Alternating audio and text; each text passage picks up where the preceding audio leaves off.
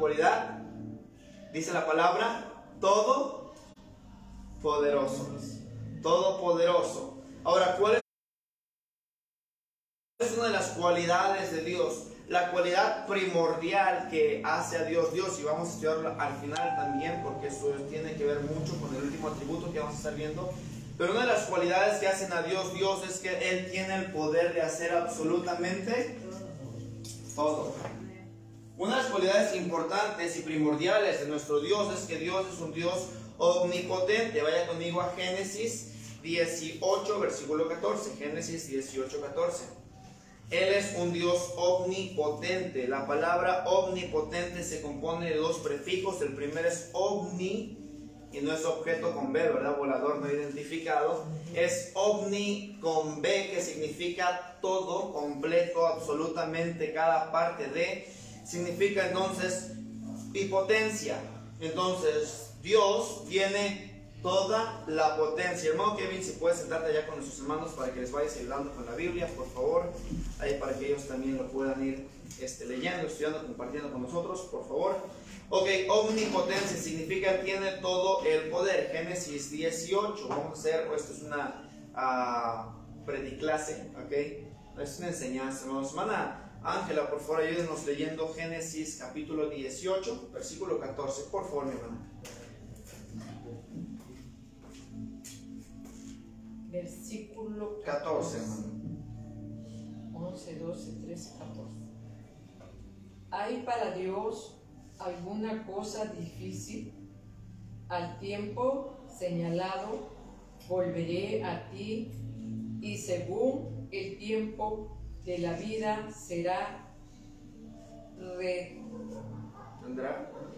tendrá un hijo. Amén. Hasta ahí, hermano. Muchísimas gracias. El primer texto, estamos en el cielo y en el cielo las voces dicen, aleluya, el Señor nuestro Dios Todopoderoso reina. ¿Verdad? En este texto estamos hablando ahora de Abraham y de Sara. Dios le prometió un hijo a Abraham. Abraham ya está grande de edad. Abraham cree que ya no va a tener un hijo. Sara se está riendo, cree que no puede tener un hijo. Y luego Dios le dice, ¿hay alguna cosa difícil para Dios? Segundo texto. Vamos por el tercer texto, por favor. Eh, vamos a Mateo capítulo 19. Mateo capítulo 19. Mateo capítulo 19, versículo 26. Mateo 19, 26, por favor. Mateo 19, 26. Y hermana Marce, por favor, se nos ayuda leyendo Mateo capítulo 19, versículo 26. Mateo 19, 26.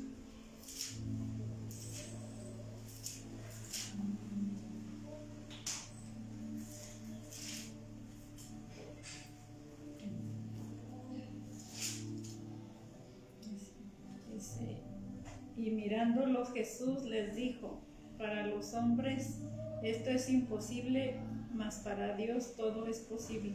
Muchas gracias. Está, está un hombre y eh, un hombre rico se acerca a Jesús, le pregunta cómo puede ir al cielo. Y luego Jesús le dice, bueno, tienes que cumplir los mandamientos. Él dice, los he cumplido. Luego le dice, bueno, entonces deja todo lo que tienes y sígueme. Este hombre rico tenía muchas posesiones y prefirió sus posesiones que a Dios. Y entonces Jesús dice una frase que muchos conocemos de, es más fácil pasar el camello por el ojo de una aguja a que un rico entre en el reino de los cielos. Entonces los discípulos están hablando y están preguntándose, entonces, ¿quién puede ser salvo? ¿Verdad? ¿Qué es lo que está diciendo la premisa? Está diciendo, ¿sabes qué? Lo importante, eh, eh, lo, lo material es importante, pero lo más importante es lo espiritual. Hermanos, y no es nada, Dios no tiene nada en contra de que seamos ricos, no tiene nada en contra. Pero Él dice siempre lo más importante es Dios, es lo espiritual. Entonces, tercer cosa, dice Dios, pero ¿sabes qué puede hacer Dios? Dios puede cambiar el corazón de tal forma que una persona pueda entender que lo más importante en su vida es Dios. El hombre no lo puede hacer. Nosotros como hombres es difícil que nos quitemos esa idea de que lo más importante es el dinero, ¿verdad? Pero Dios lo puede hacer. Entonces, tres cosas. Primero, las alabanzas en el cielo. Segundo, Sara, ¿verdad? Y Abraham, que Dios les da un hijo. Y tercero, eh, Dios puede cambiar el corazón de un hombre. Entonces, hay una sola cosa que puede limitar a Dios y en su propia, este, perdón, santa voluntad, ¿verdad? Vamos a 2 Timoteo, por favor. 2 Timoteo, vamos al, al capítulo 2. 2 Timoteo. Capítulo 2. Vamos a leer el versículo 13. 2 Timoteo 2, 13. Ok, uh, no sé si nos puede ayudar por ahí, hermano, a Kevin, por favor, ahorita. 2 Timoteo 2, 13. Dice, si fuéramos infieles, Él permanece fiel, Él no puede negarse a sí mismo. Muy bien, entonces, ¿qué es lo único que puede limitar a Dios? Su voluntad. ¿Algún poder puede detener a Dios? ¿Algún demonio puede detener a Dios? ¿El diablo puede detener a Dios? Pero ¿qué sí puede detener a Dios? Su propia voluntad. Vamos a ver hermanos, algunos ejemplos. Por ejemplo, ah, cuando Dios ah, quiere destruir Sodoma y Gomorra, eh, Abraham le dice, Señor, pero si hubiera 50, ¿destruirías la ciudad de Sodoma y de Gomorra? Y Dios dijo, por amor a los 50, no los destruiré. Pero ¿qué tal si hubiera 45? Él dice, por amor a los 45 no los destruiré. Si hubiera 40, si hubiera 30, si hubiera 20 y si hubiera 10. Entonces, ¿qué puede detener a Dios de hacer algo? Su propia voluntad. Es decir, que Dios mismo decida, no voy a hacer que suceda tal o cual cosa, ¿verdad? Pero si no es la voluntad de Dios, muchos dicen, es que ora para que Dios cambie su voluntad. ¿La oración puede hacer que Dios cambie su voluntad? No. Si Dios, vamos a imaginar que Dios determina que yo me enferme de cáncer, y espero que no, ¿verdad? Pero si Dios determinara que a mí me va a dar cáncer a mis 25 años, y me dice el médico, ¿sabes qué? Tienes cáncer. Así yo esté orando y ayunando y haciendo todo lo que quiere. Dios, por favor, quítame el cáncer, por eso Dios me va a quitar el cáncer. No, porque al final de cuentas tenemos que entender algo, la omnipotencia de Dios va muy ligada a la soberanía de Dios. La soberanía de Dios significa que Él reina, Él hace lo que quiera. Él lo hace donde quiera, como quiera. Dice, mira, a quien quiero doy vida y a quien quiero doy muerte. Él dice, a quien quiero bendigo y a quien quiero maldigo. Entonces, nadie puede ponerse delante de Dios y decirle, Dios, entonces cambia las cosas mejor. Por eso, hermanos, es muy importante que nosotros identifiquemos algo. y doctrinas, especialmente de iglesias neoevangélicas o pentecostales, que, que enseñan lo siguiente. Están enseñando, ¿sabes qué? Tú decláralo. Tú declara que va a haber sanidad. Tú declara que va a haber bendición. Tú declara que Dios te tiene que, que ayudar en tu familia o en tu problema económico, ¿verdad? Bueno, que yo lo declare no significa que Dios va a cambiar su voluntad. Ahora, ¿Dios puede ayudarme en mi salud? Sí. Él puede todo. ¿Puede ayudarme en mis finanzas? Sí. Él puede ayudarme en mi familia? Él puede. Pero, al final de cuentas, tengo que entender, lo único que limita el poder de Dios es su voluntad. Él va a decidir si Él quiere o Él no quiere hacerlo. Vemos un ejemplo ahí en Génesis capítulo, cuando va a caer el diluvio, capítulo 6, él dice que quería raer a todo, dice que se arrepintió Dios de haber creado al hombre, ¿no? ¿Qué podía, Dios quería destruir al hombre? No, esa no fue la idea con la que él creó al hombre. Pero ¿por qué lo iba a destruir? Porque el hombre había llenado mucho pecado y Dios cambió su voluntad. Dios dijo, ¿sabes qué? Yo quería destruir al hombre, no quería destruirlo, pero si el hombre vive así, voy a destruirlo. Dios podía salvar y mantener a la humanidad a salvo de un diluvio. Si podía, ¿lo hizo? No lo hizo. ¿Por qué no lo hizo? Porque su voluntad así lo decidió. Entonces, es muy importante. Muchas veces quejas de muchos cristianos, reclamos de muchos cristianos y reproches de muchos cristianos los llevamos a Dios porque no entendemos cómo es Dios. No entendemos cómo funciona la mente de Dios porque no escudriñamos cómo es Dios en su voluntad. Y Él nos dice, mira, yo tengo todo el poder, yo puedo hacer lo que quiera, yo puedo levantar muertos si yo quiero, puedo levantar cojos si yo quiero, puedo sanar mancos si yo quiero, dar vista a los ciegos, hablar a los mudos, pero solo si Él lo desea. Algo que a mí me encanta Dice cuando Jesús, y Jesús es la representación en carne de Dios, cuando Jesús viene a esta tierra, está una persona ciega que se le acerca a Jesús y le dice, ¿qué deseas? Señor le dijo, perdón, un leproso, perdón, este, este hombre, una enfermedad muy, muy difícil. Y este hombre le dice, Señor, si quieres, puedes limpiarme. Ahora, no le dijo el leproso, Señor, yo quiero ser limpio. No. No le dijo, Señor, límpiame. No. Él dijo, si quieres, puedes hacerlo. Él entendió algo. Tú eres Dios, tienes el poder de limpiarme. Pero no vas a limpiarme si yo quiero. Vas a limpiarme si tú quieres. ¿Cuál fue la respuesta de Jesús? Cuando reconocemos, eso es algo bien importante, hermanos, que tenemos que entender cuando oramos. Si yo entiendo quién es Dios, si yo conozco cómo es Dios en su mente, en su comportamiento, en su trabajo, en lo que Él hace, entonces yo puedo pedirle a Dios adecuadamente y recibir. Es decir, puedo aprender a pedir esos principios. ¿Cómo los aplico, pastor? Puede aplicarlos en su oración. Si usted entiende cómo es Dios, usted puede entender cómo acercarse a Dios, cómo pedir a Dios. Muchas veces pedimos, dice Santiago, y pedimos mal, porque como no conocemos a Dios, pedimos para nuestros propios deseos nuestros propios deleites. Pero yo entiendo cómo es Dios, yo puedo pedir conforme a su voluntad. Y dice el libro de Juan, y si pedimos conforme a su voluntad, Él nos oye. Y si sabemos que Él nos oye, sabemos que tenemos o tenemos la confianza de que recibiremos las cosas que hemos pedido, las peticiones que hayamos hecho. En otras palabras, hermanos, es bien importante entender esto. Dios tiene todo el poder, pero el poder de Dios solamente será aplicado en lo que Dios quiere que sea aplicado, ¿verdad? Él puede hacerlo. Eh, Jesús podía, podía sanar, a, caminar sobre el agua, podía sanar a, ciegos, podía hacer lo que Él quiera, porque Él tiene el poder. Me gusta también otro, otro ejemplo con la hija del el, siervo del centurión, perdón, cuando Jesús va para allá, el centurión le manda a un, y ahí es donde se aplica la fe, le manda a un sirviente y le dice, el, le dice al sirviente, Señor, el centurión dice que no entres en su casa que él también es hombre bajo autoridad, que dice a este ve y va y a este ve y viene. Entonces solamente di la palabra y mi siervo sanará. Y Jesús dijo esto, no he hallado tanta fe como la que encuentro en este hombre. ¿A qué se estaba refiriendo Jesús?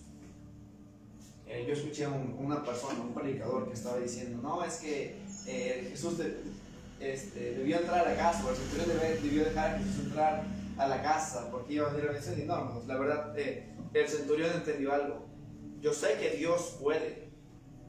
Y yo también entiendo que Él puede y que yo soy indigno. Por lo tanto, yo no puedo reclamarle que su, que su voluntad la cambie a mi favor. Hermanos, y si entendemos que Dios puede hacer todo, también vamos a entender cuán insignificantes, pequeños, diminutos, débiles somos delante de Dios. Y entonces no voy a llegar a Dios diciéndole, Dios dame porque tienes que darme. Dios sáname porque tienes que sanarme. Dios ayúdame porque tienes que ayudarme. Entonces yo voy a ir con la mentalidad de decir, Dios, tú puedes todo. Pero si quieres bendecirme, si quieres ayudarme, se hace conforme a tu voluntad, conforme a lo que tú quieras, conforme a lo que tú deseas. Y sea cual sea la respuesta que tú me des, ayúdame a estar agradecido. ¿Sabe que muchas veces no oramos así? No oramos, Señor, dame agradecimiento para aceptar tu voluntad. Muchas veces oramos esperando recibir lo que le pedimos a Dios. Señor, es que estoy enfermo, Dios, y dicen que está muy grave y ayúdame. Si no me sana, Señor, pues tú tienes que sanarme, sáname, sáname, sáname, sáname. Queremos que Él nos sane, ¿verdad? Oh, Señor, es que tengo un problema económico, tengo una deuda bien grande, Señor, y me van a meter al bote, ¿verdad, Señor? Ayúdame, provéeme, provéeme, provéeme, Señor, o no tengo para la comida, ayúdame, dame comida, etcétera, etcétera. Hermanos, y sí tenemos que pedirle a Dios, pero tenemos que pedirle a Dios con una actitud correcta. Si el Señor, ¿sabes qué? Pues no lo merezco, pero sé que tú puedes hacerlo. Así que si te place, tú hazlo. O esa- esas cosas cambian, hermanos. Esas cosas cambian la voluntad de Dios. No es porque seamos buenas personas, porque no lo somos. No es porque lo merezcamos, porque no lo merecemos. Pero si nosotros vamos delante de Dios reconociendo quién es Dios, ¿cuántas veces, hermanos, vemos ejemplos en la Biblia de gente que, a mí me encanta lo que dice el salmista, David está escribiendo esto y dice, al corazón contrito y humillado, no desprecias tú, oh Dios. ¿Cómo se vuelve un corazón contrito y humillado? Pongo mi cara de, ay Señor, ¿verdad? ¿Es un corazón contrito y humillado? Un corazón contrito y humillado es el resultado de una persona que conoce cuál es el poder de su Dios, cuál es la posición de su Dios y cuál es su propia posición. Es una persona que entiende Dios lo puede todo en todo, los cielos de los cielos no pueden contener tu gloria, ese eres tú, majestuoso y todopoderoso y reinas. Y yo soy tan pequeño. Así que si al gran rey le place bendecirme, darme una parte de lo que él tiene, yo estaré sumamente agradecido. Y si por su voluntad él no permite darme lo que yo le estoy pidiendo, sea cual sea la situación, de todos modos yo estaré agradecido porque él hace lo mejor para mí. Tenemos, tenemos que entender esto. Dios es un Dios que tiene todo el poder. Entonces dice, si fuéramos infieles, Él permanece fiel. Él no puede negarse a sí mismo. Él sigue siendo Dios, sigue cumpliendo su voluntad a pesar de quienes somos nosotros. Entonces, ¿sobre qué cosas Dios tiene el poder? Primero, Dios tiene el poder sobre la creación natural, sobre la naturaleza. Hace poquito llovió bien fuerte, ¿verdad? Se cayeron árboles, algunos lugares fueron luz, otros lugares se inundaron, ¿verdad? Alguna gente murió. Dios tuvo el poder sobre el control de la naturaleza de lo que estaba pasando. Sí. Ay, es que si no hubiera, ¿verdad? Bueno, Dios tiene el control. Si Dios permitió que se salga un río, desborde y se lleve casas, ¿quién lo permitió? Dios. Está Job, el hombre más justo sobre la tierra. Y este Job está hablando con Dios. Él, él perdió su familia, él perdió sus bienes. Job ah, perdió a, sus hijos. Y luego él está reclamándole a Dios y él está diciéndole, Señor, ¿por qué estoy así si yo soy fiel contigo? Y Dios le responde, ¿es sabiduría contender con el omnipotente? Y la, la respuesta está implícita porque no es sabio contender contra Dios, ¿verdad? Y si Dios lo permitió, Él sabe por qué, ¿verdad? Job entendía por qué se encontraba en la situación en la que se encontraba, ¿no? Pero Dios tiene un propósito por el cual le permitió pasar por esa situación. De la misma forma, hermanos, si Dios nos permite pasar por diversas situaciones, Dios sigue teniendo el control. El Salmo 33, versículos 6 al 9. Salmo 33, versículos 6 al 9. Y, ah, Salmo 33, versículos 6 al 9. Entonces, hermano Artemio, si nos ayuda leyendo, por favor, versículos 6 al 9. El Salmo 33.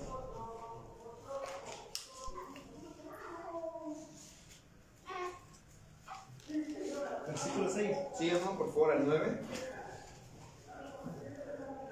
Por la palabra de Jehová fueron hechos los cielos, y todo el ejército de ellos, por el viento de su boca, él junta como un montón las aguas del mar, y él pone el depósito de los abismos. Teman a Jehová toda la tierra, teman delante de él todos los habitantes del mundo. Porque él dijo, fue hecho de mano y existió. Muy bien, note esto, dice, por la palabra de Dios fue creado todo lo que está en los cielos, todo el ejército, las estrellas, las galaxias, los soles, los planetas, todo fue creado, los asteroides y demás, por el aliento de su boca. Y dice, Él funda como un montón las aguas y las pone en depósito de los abismos. Dice, entonces teme a Dios, porque cuando Él habla, las cosas suceden. Si Dios dice terremoto, terremoto, ¿verdad? Si dice huracán, huracán, ¿verdad? O es que la naturaleza está enojada con nosotros. No, la naturaleza no se puede enojar con nosotros. La naturaleza solo obedece. La naturaleza es sierva de Dios. Y si Dios dice, ¿sabes qué? Que un volcán haga erupción, el volcán va a hacer erupción.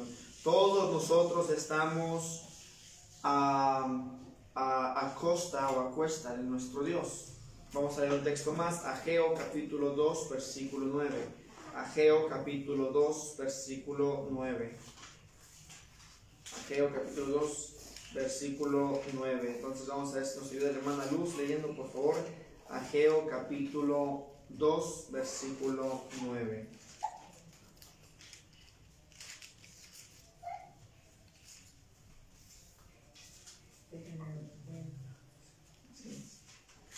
Ageo 2, 9. Está medio complicado, pero son libros no muy comunes, ¿verdad? Ya me encontró cuando pesqué. Ya voy a Sí, sí. Ah, ok.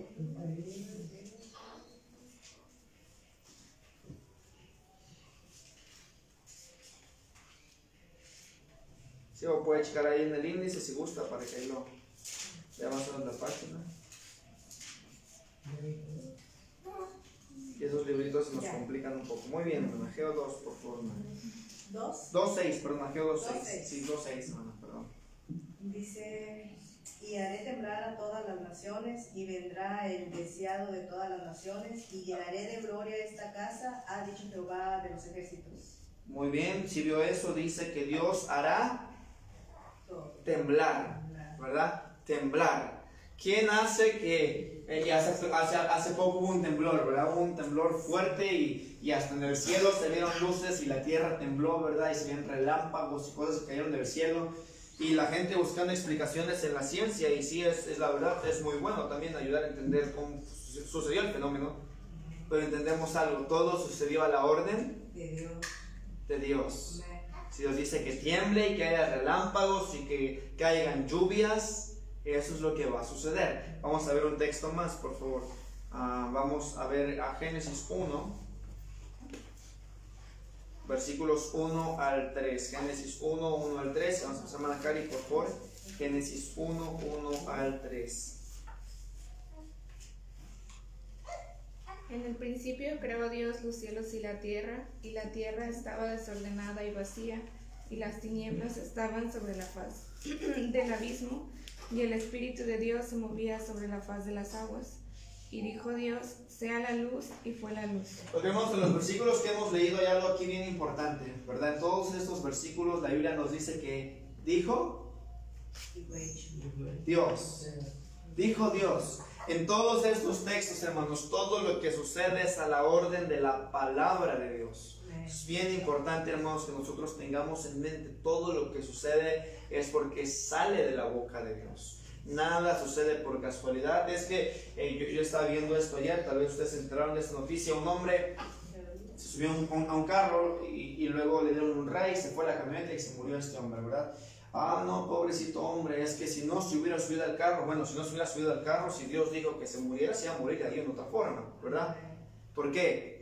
Porque todo lo hace Dios con su soberano poder, pero con su soberana voluntad a la orden de su voz. A la orden de su voz suceden las cosas. Vamos a un texto más, Nahum, por favor. Nahum, pastor, porque trajo puros libros así ahora, ¿verdad? Nahum, vaya conmigo a Nahum, por favor. Vamos a estar leyendo el capítulo 1, Nahum 1, capítulos, este, versículos 3 al 6. ¿Ok? Nahum 1, versículos, eh, capítulo 1, versículos 3 al 6. Entonces, hermana Ángela, si nos puede ayudar por favor leyendo. Sí. Nahum capítulo 1, versículos 3 al versículo 6. Nahum 1, 3 al 6.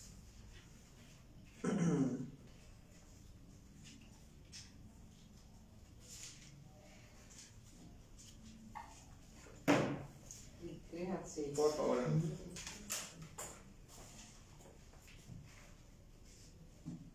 Profecía. ¿El sobre- 3 semana, por favor? ¿Mande? ¿Del 3 semana? Ah, del Así tres. del 3 al 6 semana. Jehová es tardo para la ira y grande en perdón. Poder. Poder. Y no tendrá por inocente al culpable.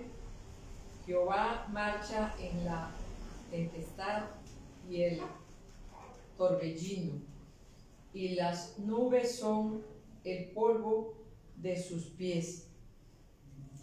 El aman- ama- ame- ama- Amenaza. él amenaza al mar y a lo y a lo y lo hace secar y agosta todos los ríos Basan fue destruido y el Carmelo y la flor del Líbano fue destruida los montes tiemblan delante de él y los collados se derriten, la tierra se conmueve a su presencia y el mundo y todos los que en él habitan, ¿quién permanecerá delante de su ira y quién quedará en pie en el ardor de sus ojos? Su ira se derrama como fuego y por él se in- las peñas. Ahora note esto, la Biblia nos dice, gracias hermana, note cómo, cómo dice este texto, nos dice que Él amenaza el mar, dice Él es tardo para la ira y grande en poder, así comienza el texto. Entonces, ¿cómo es Dios? Dice Dios tiene una lentitud para enojarse, pero tiene un poder inimaginable. En otras palabras, no te atrevas a meterte con Dios.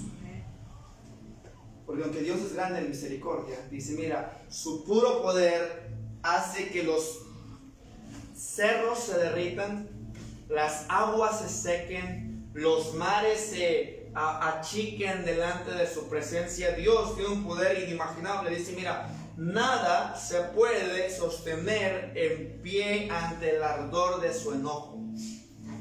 Este texto nos está intentando decir cómo es Dios. ¿Cómo es el poder de Dios? ¿Grande es su misericordia? Sí, un poco.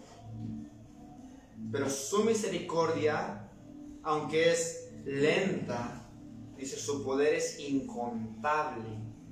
Yo no puedo contar el poder de Dios. La misericordia de Dios es grandísima, es infinita. Lo dice el poder de Dios, aún así es más impactante. Nahum está viendo una parte de lo que Dios puede hacer. Dice, nadie puede quedar en pie. ¿Cómo es Dios? Dios tiene un poder tan imaginable que el hombre, aunque se esfuerce por realizar las cosas, el hombre necesita la ayuda de alguien siempre, de alguna u otra forma.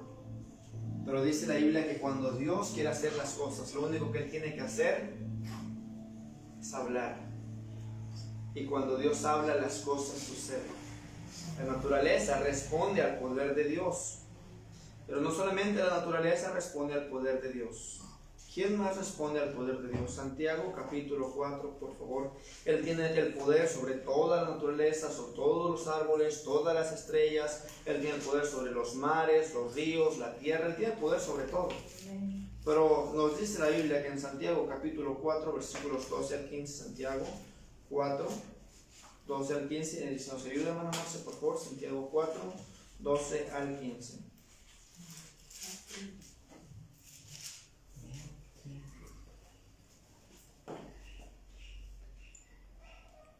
Un- Uno solo es el, el dador de la ley que puede salvar y perder, pero tú, ¿quién eres para que juzgues a otro?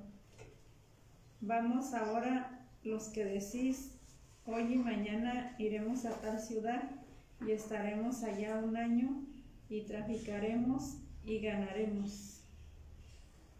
¿Hasta acá? El 15, por favor. Cua- Cuando no sabéis lo, lo que será mañana, porque es vuestra vida, ciertamente es neblina que se aparece por un poco de tiempo y luego se desvanece. En lugar de lo cual de, debierais de des- decir, si el Señor quiere, viviremos y haremos esto o aquello. Muchas gracias. Es importante, hermanos, que entendamos, Dios tiene poder sobre la naturaleza. Pero es más importante que entendamos este segundo punto. La Biblia nos dice que Dios tiene el poder sobre los hombres. Él tiene el poder sobre nosotros. Él puede decidir sobre nosotros. Mira, uno es el dador de la ley. ¿Sabes qué? Tú puedes juzgar, tú puedes decir, tú puedes condenar, pero al final de cuentas tú no eres Dios. Al final de cuentas dice este texto y a mí me encanta, dice, tú, ¿quién eres para juzgar? Porque quien da la vida y quien quita la vida es Dios. Él tiene el poder sobre nuestras vidas, nuestras vidas están en sus manos. Yo le, yo le pido a Dios, Señor, por favor, dame salud y dame años para poder servirte. Pero si Dios no me diera años, puedo ponerme a leer con Dios y llegar a decirle, Dios, ¿por qué me mataste tan joven? No, porque Él es el dador de la vida. Si Él dice, te doy 30 años, 40 años, 50 años, 70 años, Él va a decidir. Él va a decidir cómo quiere que muramos, Él va a decidir dónde quiere que muramos, si quiere que sea un accidente, o si quiere que sea por una enfermedad, si quiere que sea por nuestra edad, si quiere que sea por lo que sea, lo va a decidir. Es que yo veía a unos hermanos, murió una persona a quien amábamos y veíamos y ¿por qué murió de esta forma? ¿Por qué no murió de otra forma? Una tremenda persona, tremendo hermano. Bueno, al final de cuentas Dios decide. Murió sufriendo probablemente, sí, pero dice este texto, yo no soy quien da la ley, yo no soy la última palabra. La última palabra es Dios, Dios decide. Y me encanta porque dice, ahora entendiendo esto, entendiendo que no somos quienes dan la última palabra, dice este texto, entonces vamos ahora, es decir, pues entonces recapacita o reflexiona sobre lo que la Biblia dice.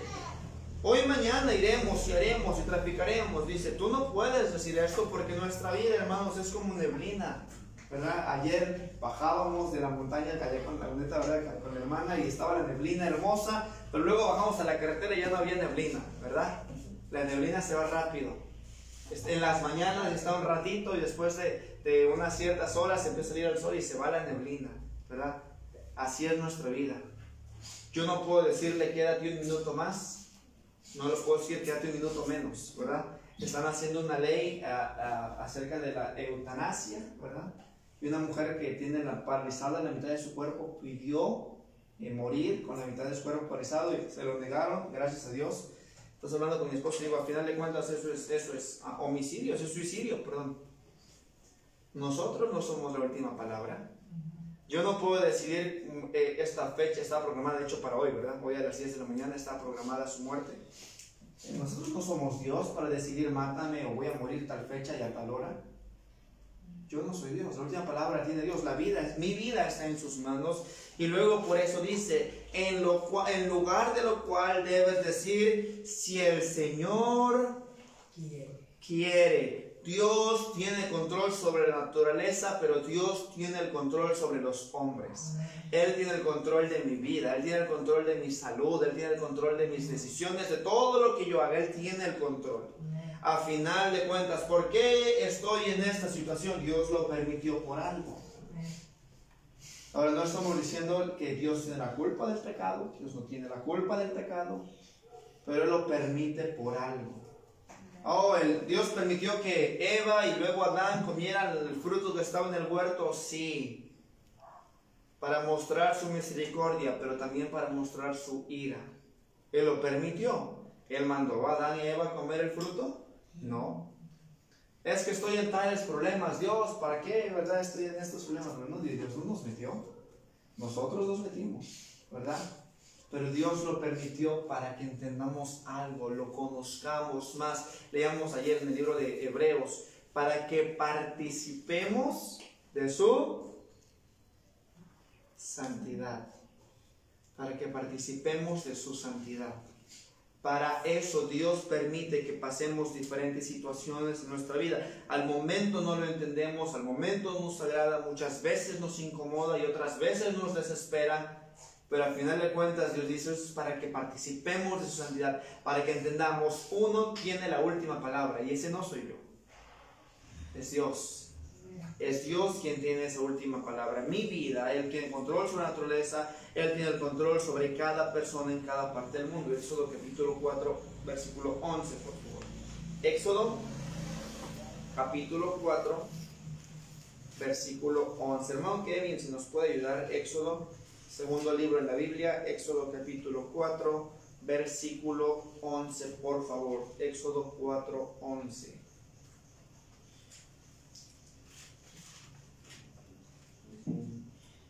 Jehová respondió, ¿quién dio la boca al hombre? ¿O quién hizo el mudo y al sordo, al que ve y al ciego? ¿No soy yo Jehová? Ok, vemos este texto, es, es- este texto es muy ah, imponente en lo que dice.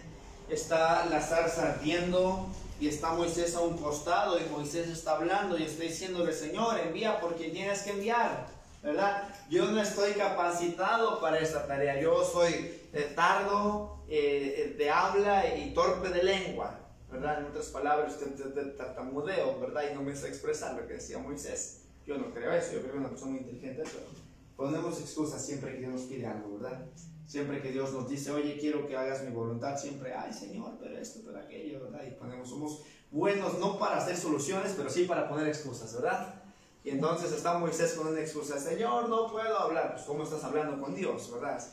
Eso sí, digo, eso es algo incoherente. ¿Cómo vas a decir que no sabes hablar y estás hablando con Dios, verdad? Bueno, es, es algo que, que le pasa a este hombre. Y él está hablando y Dios le dice en forma de reproche y de regaño a Moisés, ¿quién dio la boca al hombre? ¿Quién hizo al mudo, al sordo, al que ve y al que no ve? ¿No soy yo? Hermanos, y al final de cuentas, ¿quién tiene el control sobre mí? Es Dios. Oh, pero es que yo tengo esta limitación. Bueno, Dios lo hizo para su gloria. Es que a mí me da pena esto, me da pena aquello, no tengo la capacidad de realizar esto, de realizar, bueno, Dios lo hizo por algo, ¿verdad? La Biblia nos dice que a, a, a Pablo, al apóstol Pablo, un hombre dotado de diferentes cualidades, una habilidad intelectual muy tremenda, una habilidad para hablar varios idiomas, una fortaleza física increíble, resistió tantos latigazos, seguía predicando y viajando, ¿verdad? Un hombre fuerte, for- fortalecido, bien educado, de buena familia, bien acomodado. Eh, eh, esa persona sumamente dotada por dones por Dios, Dios dice que le dejó un aguijón en la carne, que lo abofetee. Dice, para que no me ensoberbezca o enaltezca en sobremanera. Me fue dado un aguijón en la carne, hermanos. Y muchas veces Dios nos va a poner en un punto para mostrarnos nuestras limitaciones, para que entendamos las cosas no dependen de mí. Yo puedo planear. Yo puedo planear, ¿sabes qué? Vamos a estar el lunes yendo hacia el corte y vamos a regresar. Voy a salir a vender el, el jueves temprano, termino, quito mi puesto, abrí un nuevo punto, vamos a ponernos, vamos a vender esto, vamos a vender aquello, vamos a crecer en el negocio, vamos a comprar más material, vamos a comprar un auto nuevo, vamos a esforzarnos. Yo puedo planear, pero yo no soy Dios. Yo puedo decir, y bueno, voy a estar ganando tanto mensual, entonces sí puedo pedir un préstamo de tanto y hacer esto y construir mi casa, y yo puedo planear. Usted puede planear. Pero al final de cuentas tiene que entender algo. La última palabra no la tiene usted y no la tengo yo. La última palabra la tiene Dios.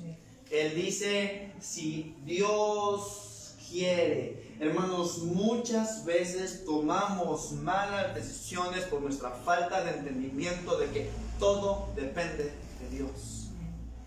Todo depende de Dios. Tomamos decisiones en base a nosotros. Tomamos decisiones en base a lo que más queremos, lo que más nos conviene, lo que más nos acomoda, lo que más nos agrada. Pero muchas veces esas decisiones están equivocadas porque no las tomamos en base a quién es Dios y quién soy yo. Y pienso, no, pues si no me voy a enfermar, ¿verdad? Ah, le voy a echar ganas y esto va a ir creciendo y este proyecto lo vamos a sacar, ¿verdad? Y al final de cuentas, ¿qué sucede? Uno se enferma probablemente, o uno le roban, o uno tiene una pérdida económica, o pasa lo que pase, se enferma un familiar, un amigo, un conocido, cualquier cosita, ¿verdad? Y los planes ya no salieron como queríamos. ¿Por qué? Hermanos, lo malo no es que salgan los planes como queríamos, lo malo es que nos enojamos, ¿verdad? No sale el plan como planeamos y ahí andamos de refunfuñones, ¿verdad? Es que esto, es que aquello, si hubiera esto, si hubiera aquello. Señal de que no entendemos quién es Dios. O no hemos aceptado quién es Dios. No le hemos dicho, Señor, ¿sabes qué? Tú permitiste que pasara por algo. Ayúdame a entender el por qué. Y en lugar de ser una parte del problema, fue una parte de la solución del problema. Hermanos, nuestras oraciones cambiarían. ¿Sí se da cuenta? Pero ¿qué hacemos? Estamos en el problema y Señor, Señor, hazlo, Señor, hazlo porque tienes que hacerlo, porque tú esto, porque tú aquello, ¿verdad? Y hasta nos ponemos bíblicos, Señor, tú todo lo puedes, ¿verdad? Ayúdanos con esto, ¿verdad? Pues Dios todo lo puede, pero Dios todo lo puede dentro de su voluntad, no dentro de mi voluntad. Yo le puedo decir, Señor, tú todo lo puedes, así que Señor, dame un Mazda 3, ¿verdad? Yo, Él lo puede, pero ¿para qué quieres? ¿Ya te robaron un solo? ¿Quieres que te roben un Mazda también? ¿Sí entiende usted eso? Cambiarían mis oraciones, cambiarían sus oraciones. Y lo más importante, tendríamos la actitud que Dios quiere que tengamos. Estar siempre gozosos y sean agradecidos. ¿Por qué muchas veces no estamos gozosos y no somos agradecidos? Porque no entendemos, no aceptamos quién es Dios realmente y quién debe ser Dios para nuestras vidas. Si empezáramos a aceptar un poco más el concepto de quién es Dios, cómo es su voluntad, cuál es su poder, cuál es su omnipotencia y dentro de qué límites entra, muchas veces nuestras vidas serían un poco más agradecidas, más contentas, disfrutaríamos más lo que Dios nos da, nos quejaríamos menos y hasta seríamos menos enojones, ¿verdad? Pero ¿por qué mantenemos eso todavía nosotros? ¿Por qué no lo podemos arrancar? Porque todavía no hemos ido a la fuente. Señor, tú eres esto, yo soy esto. Ayúdame a estar agradecido.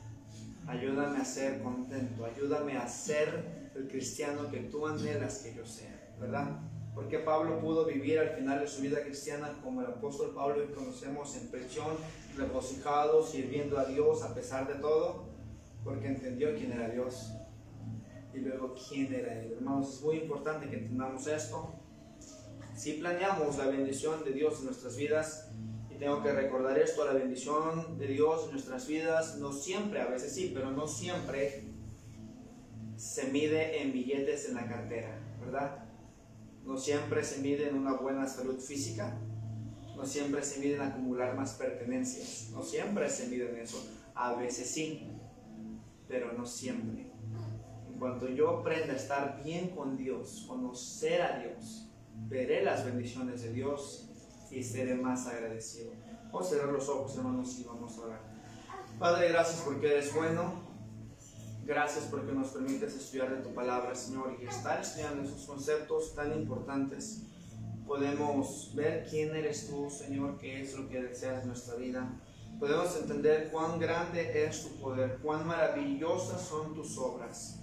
Pero también podemos entender, Señor, que todo ese poder tú lo canalizas a donde tú quieres, Señor. Muchas veces no es lo que ah, queremos, Señor. Muchas veces queremos que ese poder lo des para lo que queremos, para nuestros propósitos, para lo que nosotros queremos en ese momento. Pero, Señor, realmente tú eres Dios. Tú no tienes que acoplarte a nosotros. Nosotros tenemos que acoplarnos a ti y a tu voluntad, Señor.